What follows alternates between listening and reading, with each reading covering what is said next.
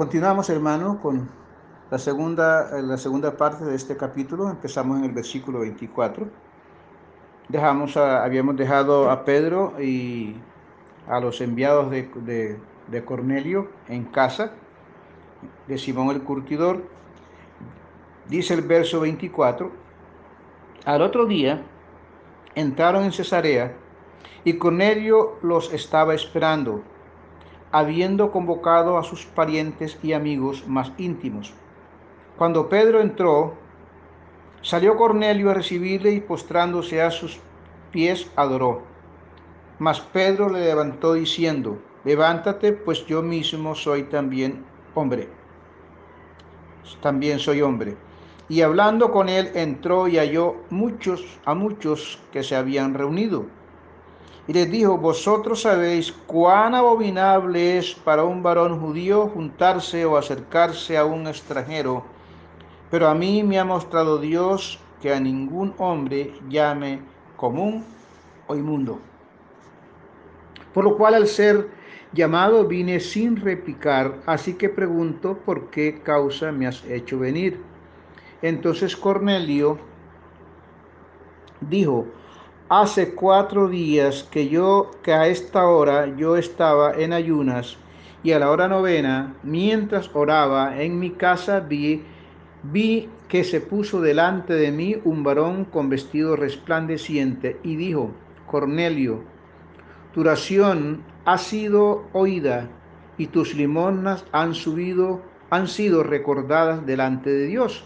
Envía pues a Jope y haz venir a Simón el que tiene por sobrenombre Pedro, el cual mora en casa de Simón, un cortidor junto al mar, y cuando llegue él te hablará. Así que luego envié por ti y tú has hecho bien en venir, en venir.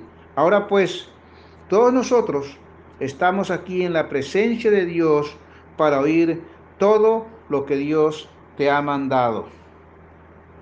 Tremenda disposición. Entonces, continuamos con la narración que traíamos. Están, eh, llegan a la casa del Simón el Curtidor, se encuentra con Pedro. Pedro está preparado por el Espíritu Santo, por Dios, para su venida a la casa de Cornelio. Los recibe, se quedan allá y al día siguiente salen a Cesarea, dejando a Jope a unos 45 kilómetros, según la historia, en ese tiempo, de Cesarea. Al otro día, porque no alcanzaban a llegar en un solo día, entraron en Cesarea y Cornelio les estaba esperando.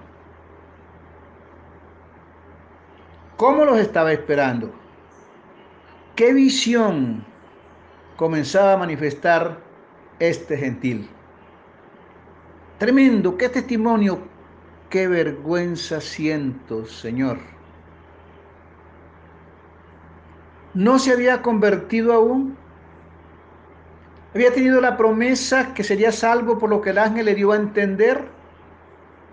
Y quiso que su gente, que sus amigos, que su familia fueran parte de la bendición que él con su casa iban a recibir y no se conformó con estar solo, quería compartir las bendiciones que le llegarían a su hogar. Invitó a sus parientes y amigos. Y no era una casita como la mía ni como la suya. ¿Cuántos podría albergar este centurión? A lo menos 100 personas podía albergar en su casa. Y estaban muchos reunidos cuando dice el apóstol Pedro que llegó. Otra cosa relevante que encontramos más adelante con respaldo de la oración. Pero aquí dice sus parientes y amigos más íntimos.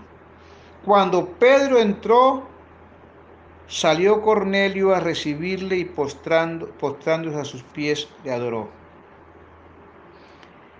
El temor de Dios de Cornelio, ignorando los, los preceptos de Dios, lo llevó a postrarse ante Pedro creyendo entender que este mensajero de Dios merecía la reverencia y el respeto.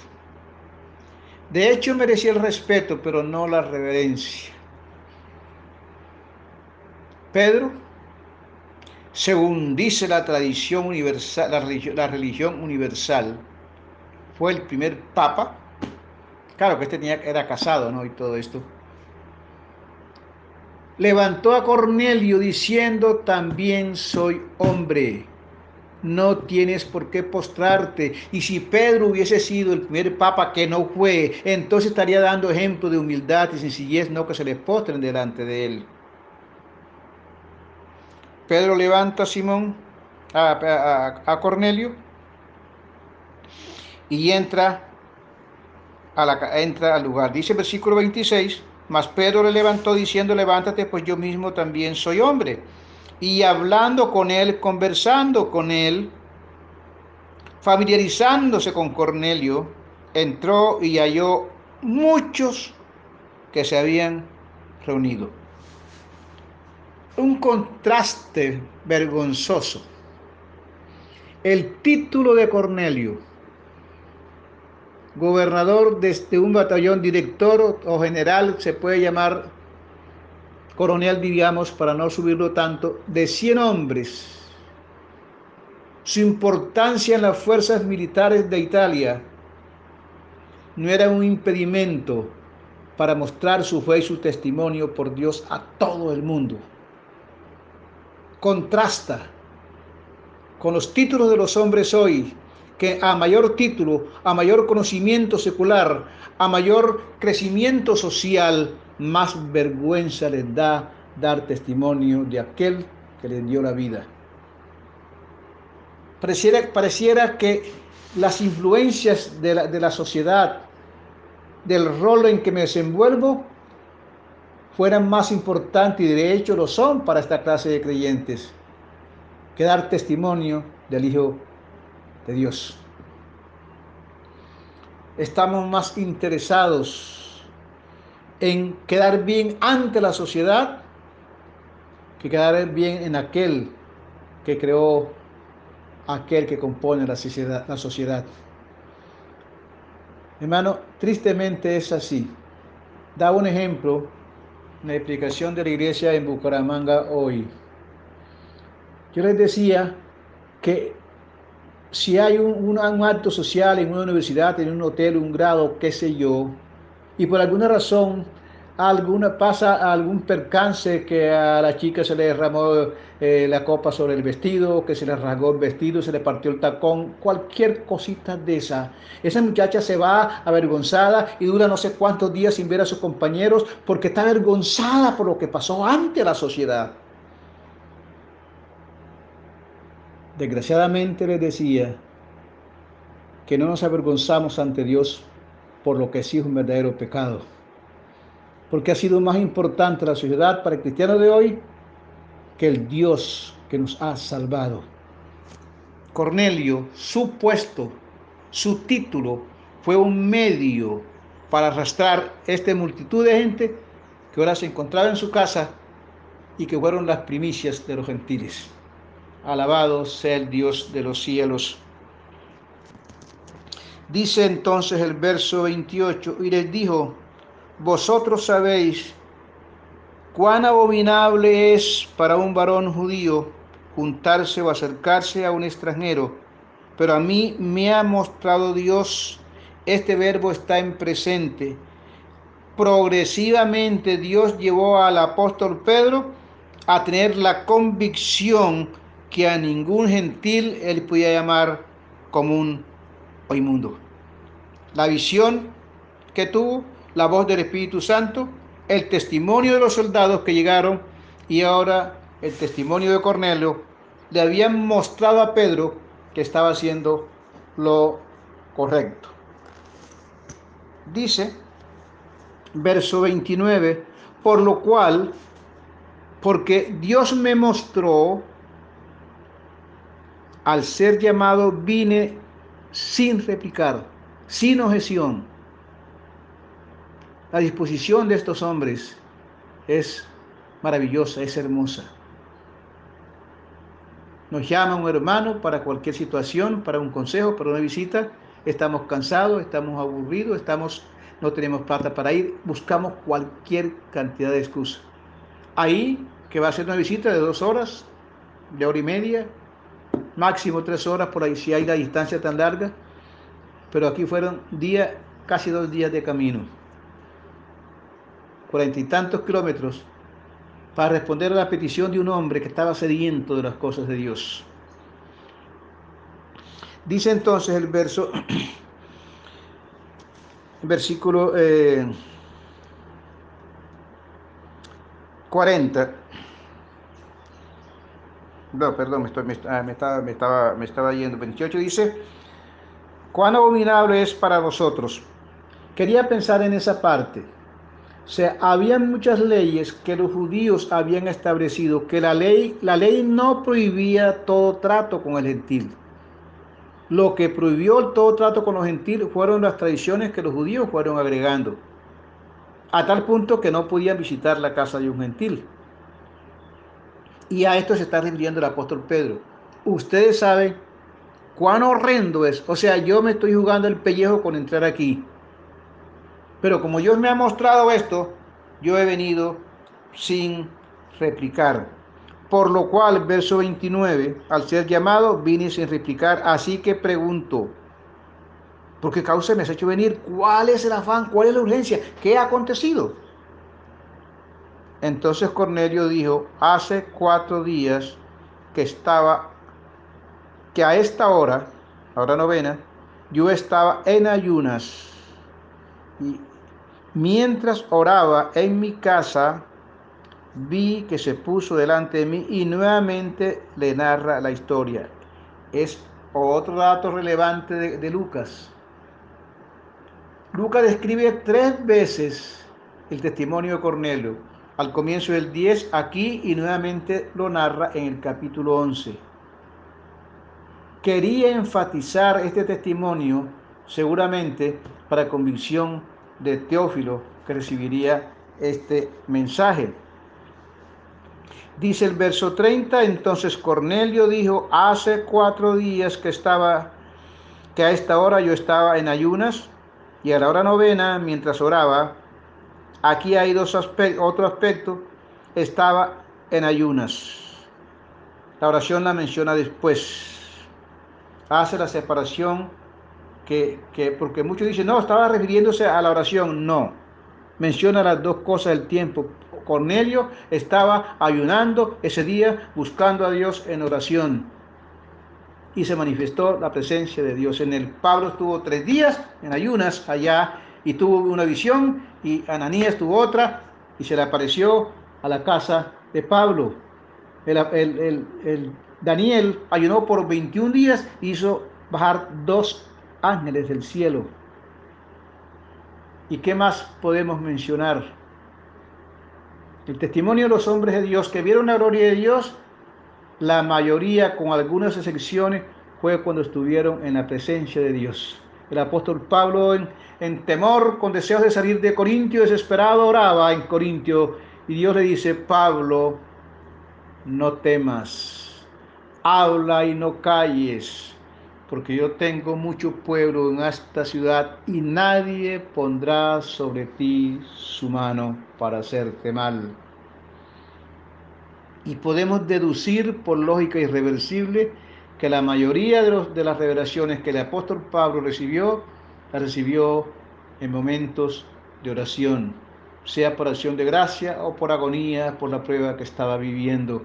El testimonio de Pedro es un claro ejemplo. Llegaremos al capítulo 13 cuando nuevamente la voz del Espíritu aparece a seis hombres que estaban reunidos en ayuno y oración por varios días buscando las revelaciones de Dios. Se ha dicho que el ayuno no es para la iglesia, Estudie los tiempos que se mencionan en el ayuno en, la boca del Señor Jesucristo, la forma, cómo se traducen los verbos y pregunte si, si en realidad el ayuno no es para la iglesia de hoy. Hemos detenido la manifestación de Dios por nuestra falta de oración y falta sincera de buscar a Dios con toda el alma. Dice entonces Cornelio le sigue describiendo al apóstol, dice el 31, y dijo, en y el ángel 31, Cornelio, tu oración ha sido oída y tus limosnas han subido, han sido recordadas delante de Dios. Envía pues a Jope a venir y le cuenta nuevamente la historia y dice el 33, así que luego envía por ti y tú has hecho bien en venir. Ahora pues todos nosotros estamos aquí en la presencia de Dios. Qué convicción de este hombre para oír todo lo que Dios ha, te ha mandado. ¡Wow! Con semejante disposición, resultados eran evidentes. ¿Se puede usted imaginar el silencio cuando Pedro inicia su mensaje? ¿Se puede imaginar la reverencia de estas personas que estaban allí escuchando el mensaje de Pedro? Tenemos que regresar automáticamente a Nehemías, capítulo 8 que ya analizamos, y el pueblo estaba atento. Y el pueblo ponía el sentido en lo que decía. Y había hombres y mujeres y niños. El desorden de hoy en la iglesia. La irreverencia de los hijos y de los ancianos principalmente. El irrespeto por la palabra divina está llegando al colmo. Se acabó la reverencia a esta palabra de Dios que merece respeto cuando se abre delante de nosotros. Fíjese lo que le imprime Lucas al, al, mensaje de Pedro. Entonces Pedro, abriendo la boca, dijo, esta expresión, que ahí tienen unos versículos en el material, bueno, unas citas, que se usa para dar reverencia, para describir reverencia al que la dice, para escribir el respeto al que habla, abriendo su boca. Obvio que tenía que abrir la boca para hablar.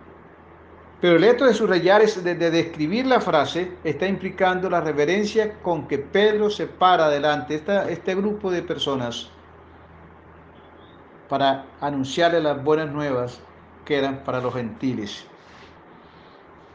Hacer un análisis, un análisis rápido sobre el mensaje de Pedro. Dice, abriendo la boca, dijo, en verdad comprendo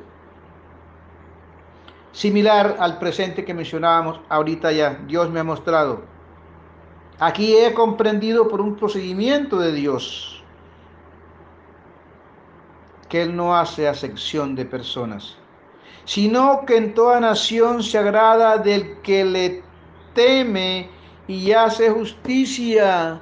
El temor va con el testimonio.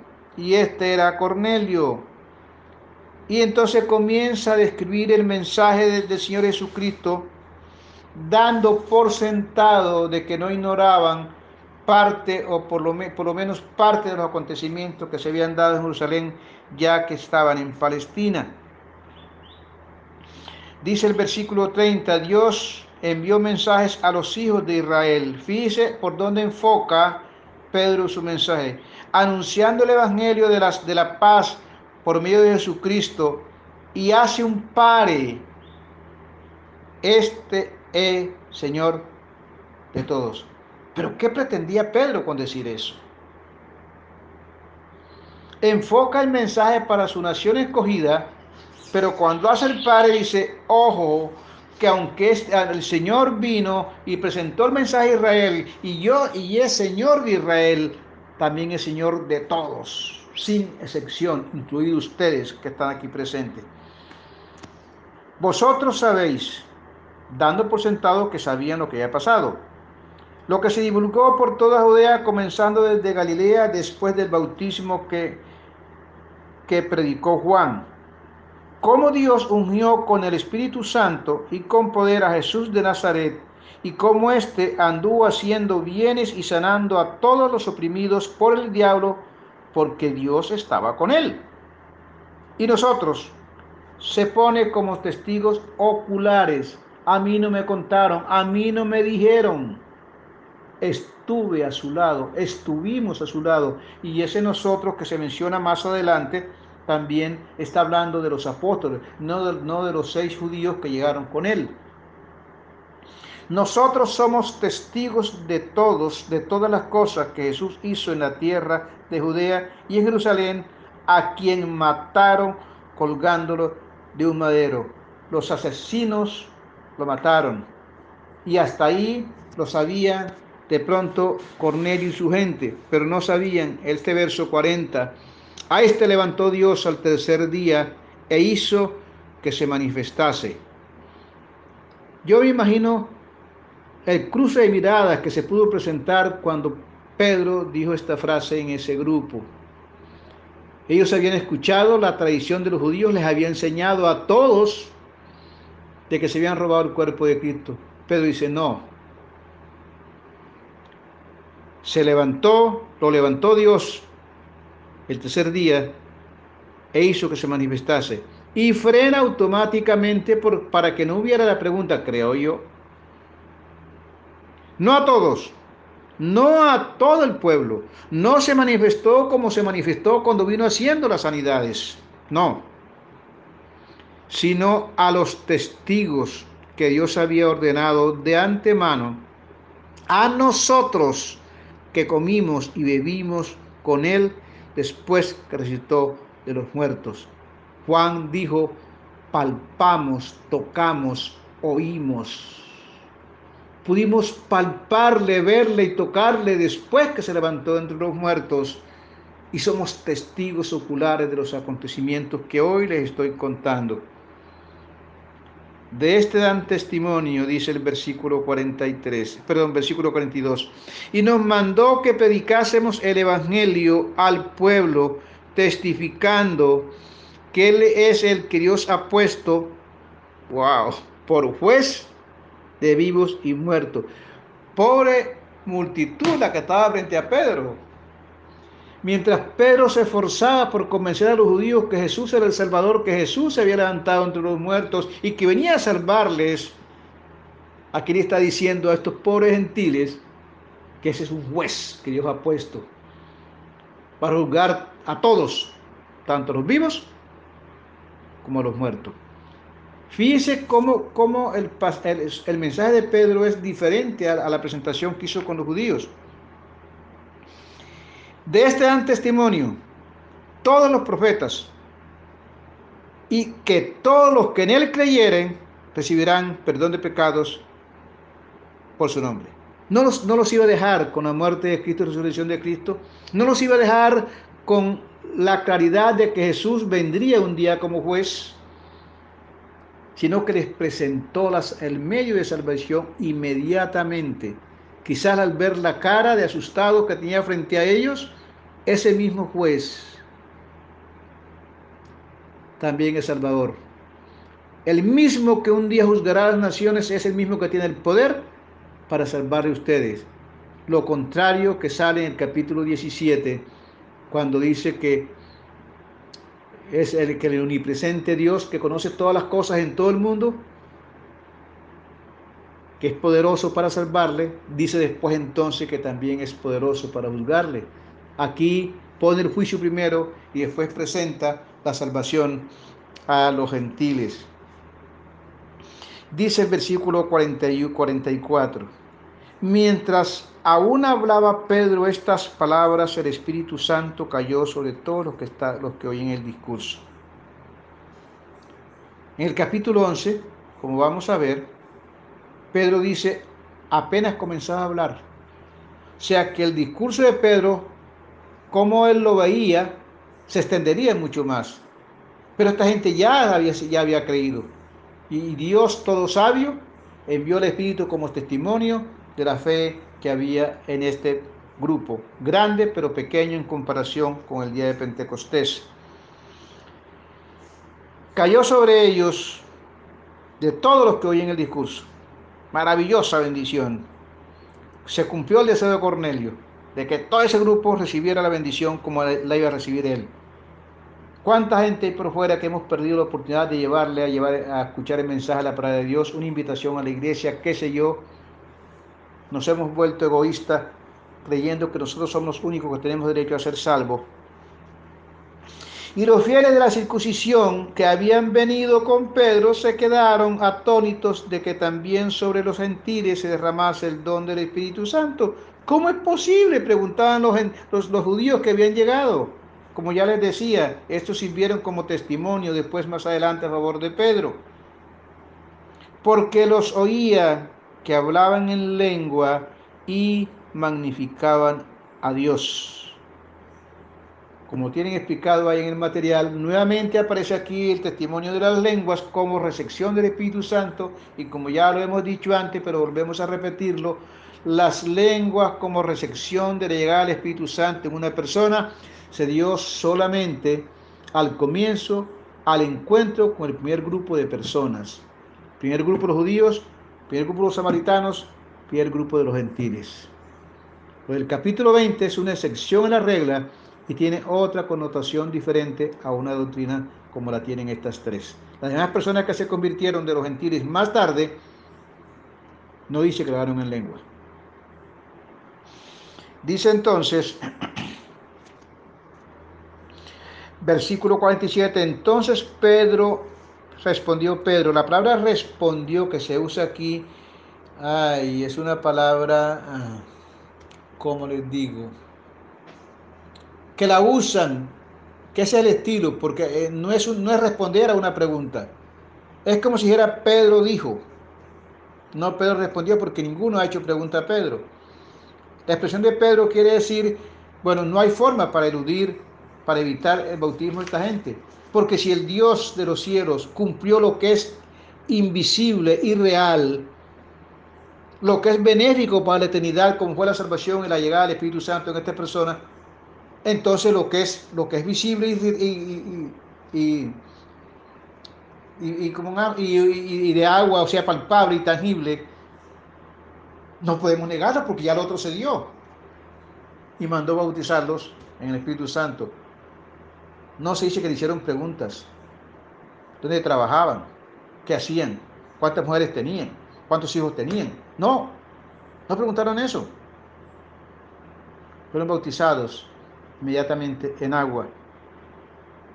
Respondió Pedro, ¿puede acaso alguno impedir que el agua, para que estos sean bautizados, estos que han recibido el Espíritu Santo, también como nosotros? Y me bautizarles en el nombre del Señor Jesús. Entonces les rogaron que se quedase por él algunos días. Hay unas normas que tenemos en la iglesia para el bautismo y que son correctas, son válidas. Pero como les dije antes, a veces corremos el riesgo también de estarle quitando la importancia al bautismo de agua. Fíjense que a pesar de la manifestación de Dios, eh, con la llegada del Espíritu Santo sobre estas personas, el bautismo en agua no perdió vigencia, antes fue ratificado. Mucha gente le da poco valor al bautismo, como ya lo hemos dicho antes, pero aquí vemos que el bautismo de agua tiene un valor que no podemos nosotros entender. Y termina el versículo diciendo que le rogaron a Pedro que se, a Pedro que se quedase por algunos días con ellos. Gracias al Señor que tenemos esta historia y continuaremos en el capítulo 11, casi la misma repetición de este capítulo 10 con algunas excepciones. Dios me les bendiga. Buenas tardes, mis amados hermanos. Eh, continuamos con los audios de análisis del estudio Visión y Misión de la Iglesia basado en el libro de los Hechos de los Apóstoles.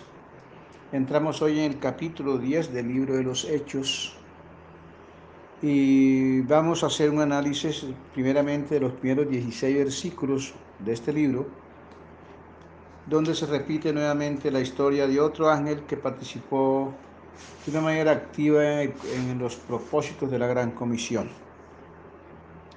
Con la cara que se me cae de vergüenza, pero ya no tengo cara de tanta vergüenza por tantos atrasos en estos audios dice el capítulo 10 de Hechos de los Apóstoles. Había en Cesarea un hombre llamado Cornelio, centurión de la compañía llamada la italiana, piadoso y temeroso de Dios con toda su casa, y que hacía muchas limosnas al pueblo y oraba a Dios siempre. Este vio claramente en una visión, como a la hora novena del día, que un ángel de Dios entraba donde él estaba y le decía, Cornelio. Él mirándole fijamente y atemorizado, dijo, ¿qué es, Señor? Y le dijo, tus oraciones y tus limosnas han subido para memoria delante de Dios.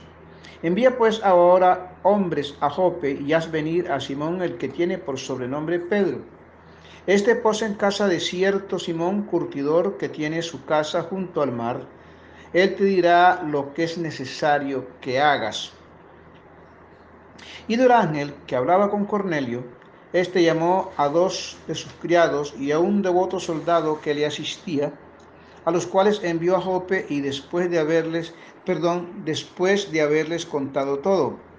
Al día siguiente, y presten atención a los mientras que van apareciendo estos cuatro mientras que se describen aquí. Y mientras ellos iban en el camino, por el camino, y se acercaban a la ciudad, Pedro subió a la azotea para orar cerca de la hora sexta.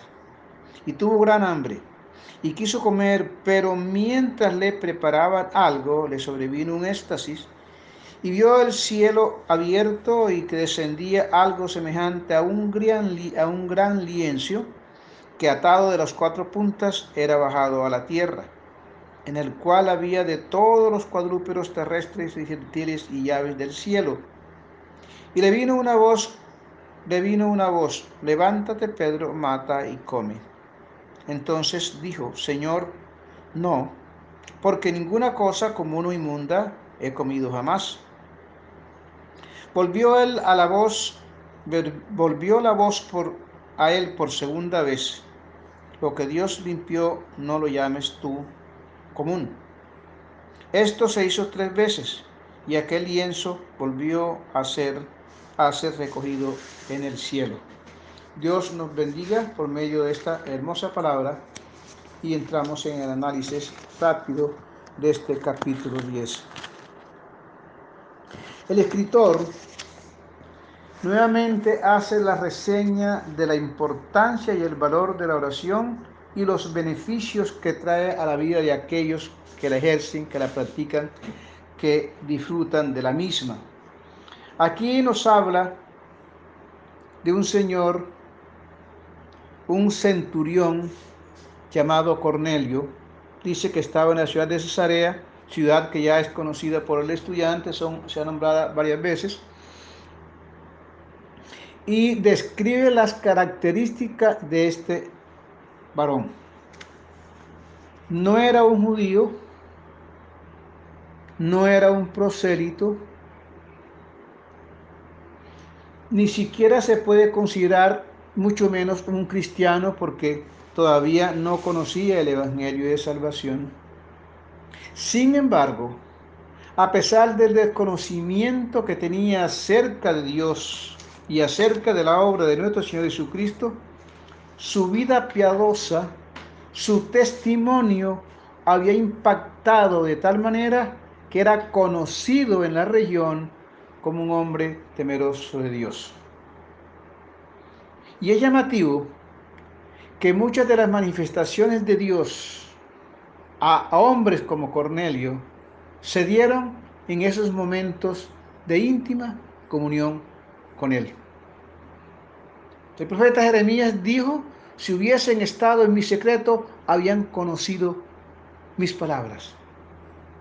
Habían hecho apartar mi pueblo de su mal camino y de la maldad de sus obras. Y este hombre con poco conocimiento avergüenza nuestra mediocre vida de oración hoy día. Dice el verso, versículo 2. Bueno, da las características que no lo vamos a analizar, ustedes las tienen en su material, pero es llamativo lo que, lo que el escritor está haciendo y presten atención prácticamente a partir de aquí los encuentros que Lucas describe acerca de personajes del alto gobierno en, Israel y en Roma. Menciona aquí reyes, menciona procónsules, una cantidad de nombres de alto rango que él tiene el interés de incrustar en su historia, creo yo atrevidamente, por razón del receptor a quien escribía, como un garante de la veracidad de lo que escribía. Eso es muy probable solamente en mi pensamiento. Pero aquí está este, este señor comandante de 100 hombres, el batallón llamado la italiana, piadoso, temeroso de Dios, con toda su casa. El impacto de este varón condujo a su familia y a sus esclavos a un temor reverente a Dios. ¿Qué impacto causó? Fíjense que cuando envía, dice que envía un devoto, devoto soldado, le servía.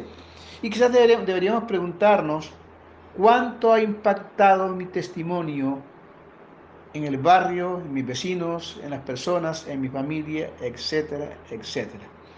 Y este gentil, con menos conocimiento, hizo bajar un ángel del cielo a responderle específicamente su oración, no como el caso del capítulo 5 ni del capítulo 8. Aquí la oración y el testimonio de este varón hizo bajar un ángel a responder su oración. Yo a veces me pregunto, Señor, ¿se acabaron los ángeles que ya no bajan? ¿O se acabaron los hombres de oración? Dice entonces, eh, y que oraba y que hacía muchas limonas al pueblo y lloraba a Dios de vez en cuando, siempre este vio claramente. Aquí tenemos otro punto bastante relevante del escritor. Esta palabra vio claramente tendía el significado de darle mayor fuerza y veracidad a la historia que va a narrar, queriendo decir que no era un sueño ni había sido una visión fugaz, sino que Cornelio vio literalmente el varón que se paró frente a él y habló con él. Le dio la información de lo que debía hacer. No fue un sueño confuso, no fue una visión confusa y se vio claramente.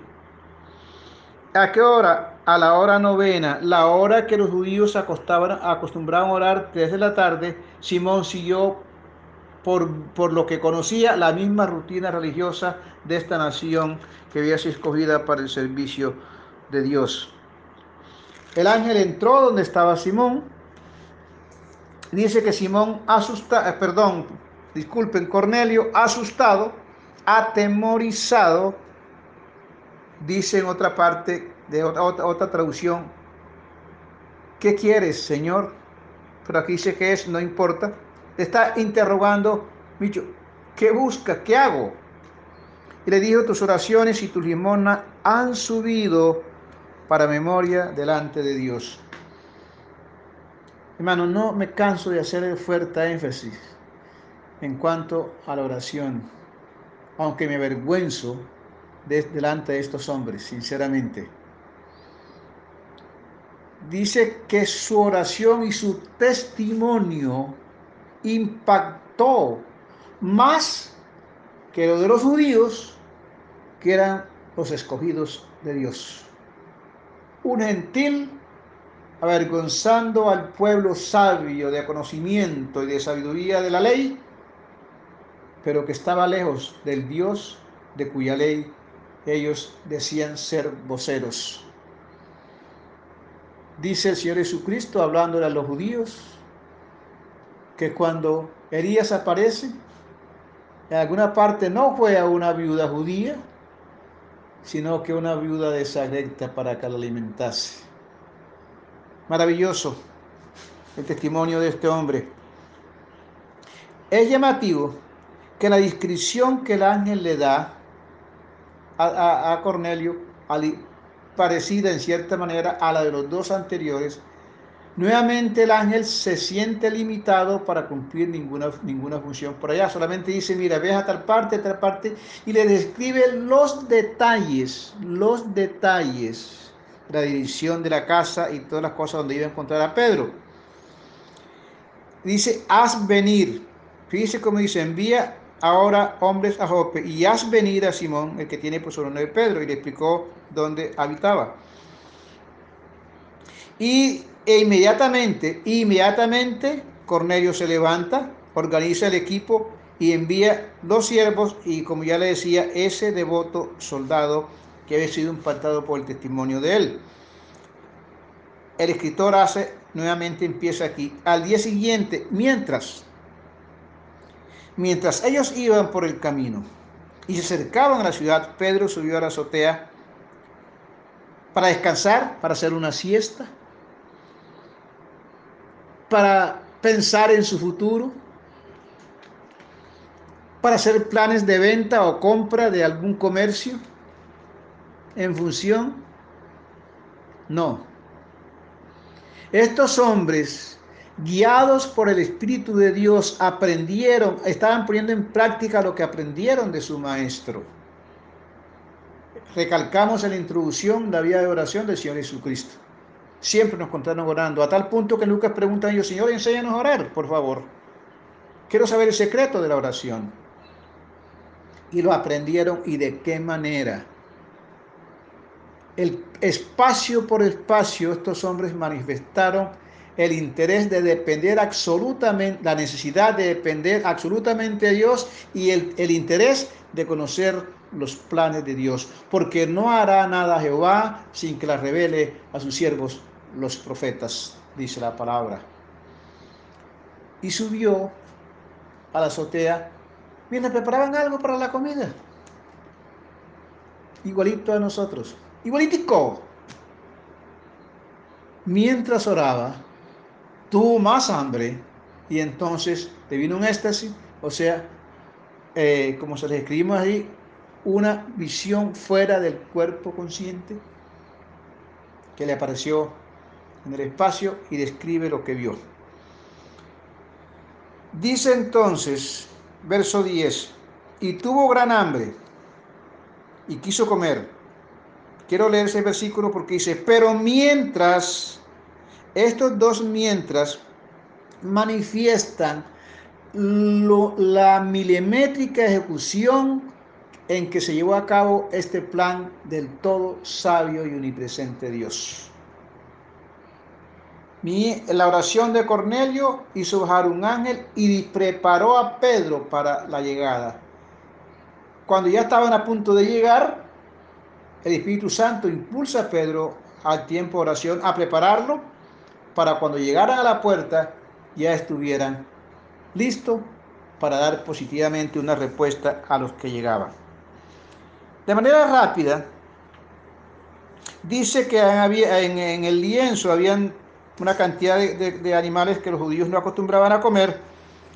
Y dice, le vino una voz, verso 13, una voz que le dijo, levántate Pedro, perdón. Dice, eh, sí, levántate Pedro, mata y come. Entonces Pedro dijo, Señor, no. Pero ¿cómo así? Está diciendo Señor y le está diciendo no.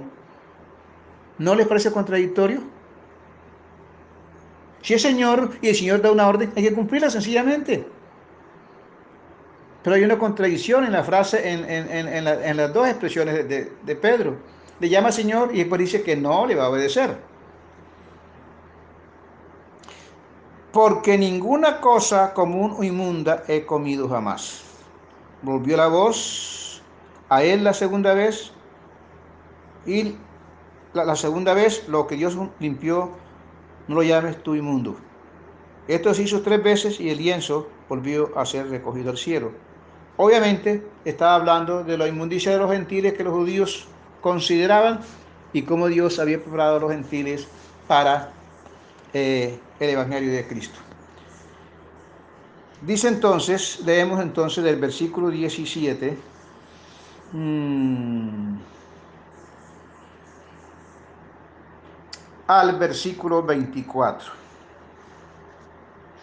Y mientras, nuevamente, otro mientras, mientras Pedro estaba perplejo, dentro de sí sobre lo que significaba la visión que había visto, he aquí los hombres que habían sido enviados por Cornelio, los cuales preguntaban, preguntando por la casa de, de Simón, llegaron a la puerta y amando preguntaron si moraba allí un Simón que tenía por sobrenombre Pedro.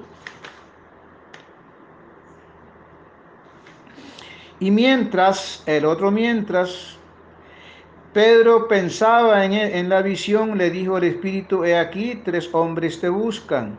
Levántate pues y desciende y no dudes en ir con ellos, porque yo los he enviado. Entonces Pedro, descendiendo a donde estaban los hombres que fueron enviados por Cornelio, les dijo, he aquí, yo soy el que buscáis. ¿Cuál es la causa por la que me buscáis? Por la que habéis venido. Ellos dijeron, Cornelio el centurión, varón justo y temeroso de Dios, y que tiene buen testimonio en toda la nación de los judíos, ha recibido instrucciones de un santo ángel que ha de hacer venir a, a su casa de hacerte venir a su casa para oír tus palabras. Entonces, haciéndoles entrar, los hospedó, y al día siguiente, levantándose, se fue con ellos, y le acompañaron algunos de los hermanos de Jope. Entonces, eh, eh, volvemos a nuestro, a nuestro, al movimiento que ha tenido la oración de Cornelio. Decíamos en el capítulo 8 que ningún corazón dispuesto se queda sin su debida respuesta. La oración de, Cornelio dice que hizo bajar un ángel del cielo y la palabra aún, como la tienen explicada ahí en material, no está hablando del ángel de Jehová, sino uno de los tantos ángeles que están al servicio de Dios. Como lo encontramos ahí en hebreo, que son servidores a favor de los que son herederos de la salvación. Por eso bajó un ángel a responderle a Daniel, después bajó otra vez, bajó Gabriel y después Miguel a responder oración de un hombre que también estaba pidiendo una revelación. Entonces aquí tenemos el cumplimiento del deseo de Cornelio, del mandato del ángel, a punto de cumplirse cuando llega a la casa del apóstol Pedro. Pero quiero hacer un poco, un poco énfasis en el versículo 19 mm, y 20. Y mientras Pedro pensaba en la visión, le dijo el Espíritu, He aquí tres hombres te buscan. Levántate pues y desciende, y no dudes en ir con ellos, porque yo les he enviado. La precisión, primeramente la voluntad independiente del Espíritu Santo hablándole a Pedro. ¿Y cómo le habló? Se sobreentiende que fue una voz audible. Y el aspecto preciso de cómo el Trino Dios funciona para sus propósitos salvíficos de la humanidad. Yo los he enviado, le dijo el Espíritu Santo a Pedro. El Espíritu Santo vino para glorificar al Hijo. Y aquí le estaba glorificándole, ordenándole a Pedro que fuera a cumplir la, la, la comisión del Evangelio a la casa de Cornelio. Con este mandato Pedro ya no tenía respuesta negativa para los gentiles. Además, Dios, el Señor Jesucristo le había dicho que le entregaría las llaves de los cielos, ya la había abierto con los judíos, ahora le tocaba abrirla con los gentiles. Y, sigue diciendo entonces eh, el versículo 20. 22. Ellos dijeron, Cornelio, el centurión, ¿acaso habría un solo centurión en Cesarea? Porque es la idea que presenta y créame lo que no lo verifiqué en otra, en otra traducción. Pero el punto que quiero comentar es que seguramente muchos estudiantes estarán pensando, bueno, ¿por qué van a, a, a buscar a, a, Pedro a Jope, más de 40 kilómetros de distancia, y no a Felipe que estaría en Cesarea? A mí me pasó por la mente eso cuando estaba haciendo hace años que estaba haciendo este estudio. Pero recordamos que el recorrido de Felipe que hizo, que el escritor narra en el del capítulo 8, había transcurrido un tiempo que no se describe en la historia, pero que es probable que todavía Felipe no hubiese llegado a Cesarea. El hecho que el escritor hace la narración primero no implica que los acontecimientos se dieron primero que esto. Eso por un lado. Y segundo, como ya hemos dicho, a Pedro le tocaría hacer esa apertura del Evangelio entre los gentiles y no a Felipe. Yo me inclino que Felipe todavía no estaría en Cesarea, pero eso no es tan relevante. Lo relevante de todo esto es que este ángel puso a mover Cesarea a través de este hombre para que el Evangelio fuera, llegara a los gentiles. Qué hermosa oportunidad y qué maravilloso testimonio de este hombre que fue el primero a recibir el Evangelio como grupo para los gentiles. Ahora, otro punto por relevante que ya lo hemos mencionado, versículo 22. Cornelio, el centurión, varón justo, temeroso de Dios y que tiene buen testimonio donde en toda la nación de los judíos, en toda la nación de los judíos, un gentil sin ser eh, eh, matriculado como judío prosélito, desconociendo muchos aspectos seguramente de la ley, solamente lo que era conocido de la tradición, desconociendo la verdadera resurrección del Señor Jesucristo, abrió la puerta. Tremendo testimonio para nosotros. Dice el apóstol Pablo cuando les escribe a los romanos 1.8, su fe se divulga por todo el mundo. Dice en Tesalonicenses y le dice también a los colosenses, le dice Felimón, la obra de vuestra fe, el trabajo de vuestro amor y vuestra constancia en la esperanza. Eso es cristianismo. Hoy nos asombramos cuando una persona se convierte y camina derechito con el Evangelio. Oye, ¿cómo es posible? ¿Cómo de bien anda? Y tan poquito conocimiento. ¿Por qué debemos asombrarnos? Si así debería ser. Así deben caminar los verdaderos creyentes. No encontramos creyentes echando para adelante y para atrás, sale y entra, sale y entra. Eso no lo encontramos como testimonio para la iglesia. Encontramos hombres que se aferran a la palabra de Dios y que mantienen su mirada puestas en Jesús, el autor y consumador de nuestra fe. Dice entonces en el versículo 23, entonces haciéndolos entrar, los hospedó y al día siguiente, levantándose, se fueron con ellos y les acompañó a algunos de los hermanos de Jope. Estos hermanos de Jope eran judíos circuncidados que habían, se habían sido convertidos al Evangelio y que el Espíritu Santo, sin lugar a duda, los envió con Pedro para que sirvieran de testimonio más adelante cuando Pedro fuera eh, llamado la atención, le hubiera llamado la atención por haber entrado a una casa gentil. Qué maravilloso plan de Dios. El Señor tiene el futuro en sus manos y cada paso de los verdaderos clientes son guiados por Dios, porque por Jehová son guiados los pasos del justo y Él aprueba su camino. El Señor estaba preparando ya, estaba preparando ya esa discusión que vendría más adelante, estaba preparando la defensa a favor del apóstol Pedro. El Señor les bendiga, hacemos un break y entramos con la segunda parte.